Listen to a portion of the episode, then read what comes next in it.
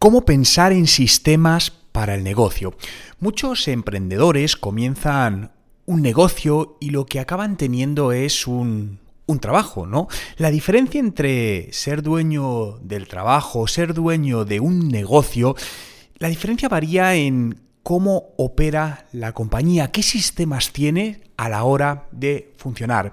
Muchos pequeños eh, negocios lo que están buscando es la independencia, la capacidad de poder trabajar, crearse su propio empleo, trabajar para sí mismos, pero otros lo que buscan es crear una marca, crear una empresa, un negocio que tenga entidad por sí misma, que sea capaz de funcionar sola sin depender directamente de ti, obteniendo un cierto grado de libertad. Una buena manera es pensar que si tú te alejas de tu negocio durante unos meses, el negocio seguirá funcionando? Esa es una buena pregunta que, te quiere, que te puedes hacer. Y como decía al principio, esto no significa que haya una mejor respuesta que otra. Hay personas que quieren generarse su propio empleo, pero hay otras personas que lo que buscan es generar un trabajo, una marca, una empresa que funcione por sí misma. Por lo que una primera pregunta es, si yo me desconecto durante cuatro meses, ¿la empresa puede seguir funcionando sin mí de una manera relativamente sencilla? Si la respuesta es no, puede ser perfecto porque es el camino que quieres continuar, pero si la respuesta es sí, pues es que estás en el buen camino de construir esa marca que pueda funcionar libremente, que tenga su propia identidad. Y la clave del éxito radica en los sistemas, en los sistemas que hacen que tu negocio funcione en el día a día, funcione cada momento, aquellos que determinan cómo llegar a los clientes, cómo convertirlos, cómo crear pedidos, cómo venderlos, cómo enviar facturas a tus clientes. Por lo que, además, si tienes procesos y procedimientos que son consistentes, los clientes lo verán y generará mucha confianza para que sigan estando contigo y te sigan comprando. Por lo que hoy quiero hablarte de tres maneras que puedes utilizar para pensar en estos sistemas en tu negocio, tanto si los tienes como si no los tienes actualmente, pero para mejorarlos y hacerlos crecer. El primer punto radica en ver patrones. Comienza a ver y detectar patrones. ¿Cuáles son las fases en cada punto de distintas partes de tu negocio? ¿Cuáles son las partes de de tu producto, cuáles son las fases de compra de tu cliente, qué fases tiene un cliente desde que te compra hasta que te vuelve a comprar. ¿Qué tienden, por ejemplo, a preguntarte muchas veces los clientes o los potenciales clientes? ¿Qué comentarios, qué patrones puedes encontrar en los comentarios o reseñas que te pueden dejar online? ¿Cuál es el tiempo medio que un cliente tarda en convertir o tarda en hacer una recompra, en volver a comprar o adquirir de nuevo tu producto.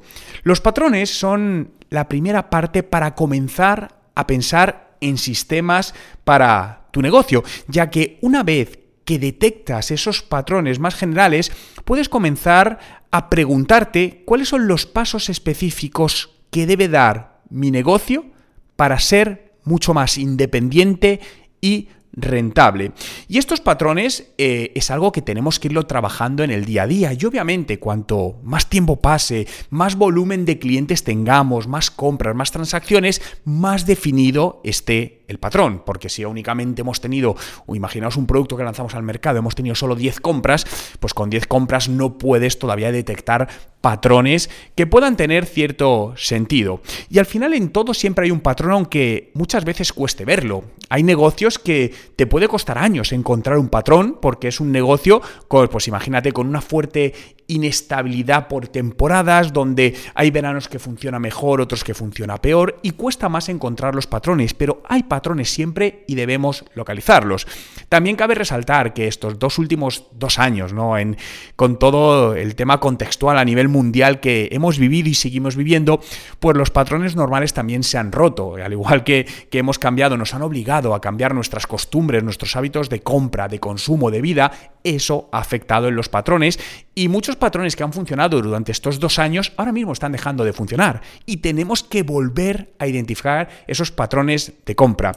Fijaos que Últimamente me están llegando más eh, empresarios que me contactan por este motivo y me dicen, Juan, en los últimos dos meses, no sé por qué, pero tal y como vendíamos en los dos últimos años, ya no está funcionando, mira lo que nos está pasando, tengo miedo a que se me acabe esto y el negocio deje de ser rentable. Y es por esto, por un tema de cambio de patrones, y normalmente cambio de patrones en el consumidor, en la empresa que nos compra, en el cliente final. Por lo que abre los ojos y utiliza toda la analítica que te sea posible para detectar todos los patrones importantes en tu negocio. No solo estos patrones de compra, sino patrones, por ejemplo, de preguntas frecuentes, porque esto te permitirá crear sistemas que te hagan ahorrar muchísimo, muchísimo tiempo. por hacerlo práctico, ¿no? Hace unos años trabajamos con una empresa en esta parte de patrones de las preguntas frecuentes que hacían los usuarios, porque al final pues necesitaban tener una persona prácticamente a tiempo completo para responder todo el día preguntas que hacían los usuarios o potenciales clientes y claro, se dio llegó un momento que se veía muy ineficiente. Por lo tanto, se trabajó y nos dimos cuenta que había pues aproximadamente un 70, casi un 75% las preguntas eran muy similares y podían automatizarse, crear un proceso que fuese automático y que devolviese esas preguntas y en lugar de que la persona tuviese que dedicar toda su jornada a responder preguntas, pudiese dedicar únicamente un 20-25% de la jornada. Entonces, una vez que se hizo el proceso, se automatizó, se creó ese sistema y funcionó excelentemente. Por eso la importancia de crear estos sistemas y muchos de estos sistemas van a ir, van a pasar por la automatización. Eso sí, antes de automatizar nada, siempre hay que hacer el proceso manual. Esto es muy importante en el sistema. Siempre el sistema primero manual y luego automatiza. No saltes la parte manual. Hay empresas que de repente veo que quieren acelerar mucho y dicen, no, Juan, yo quiero hacerlo ya automatizado todo de golpe. No. Primero probemos manual, asentemos, veamos que el proceso, el sistema es el adecuado para nuestros clientes y luego automaticemos. El segundo punto es explícate y describe cada una de las fases que se dan en tu negocio. Y va a haber muchas fases. Puede haber fases en relación con proveedores, fases en relación con clientes, fases en relación con los empleados.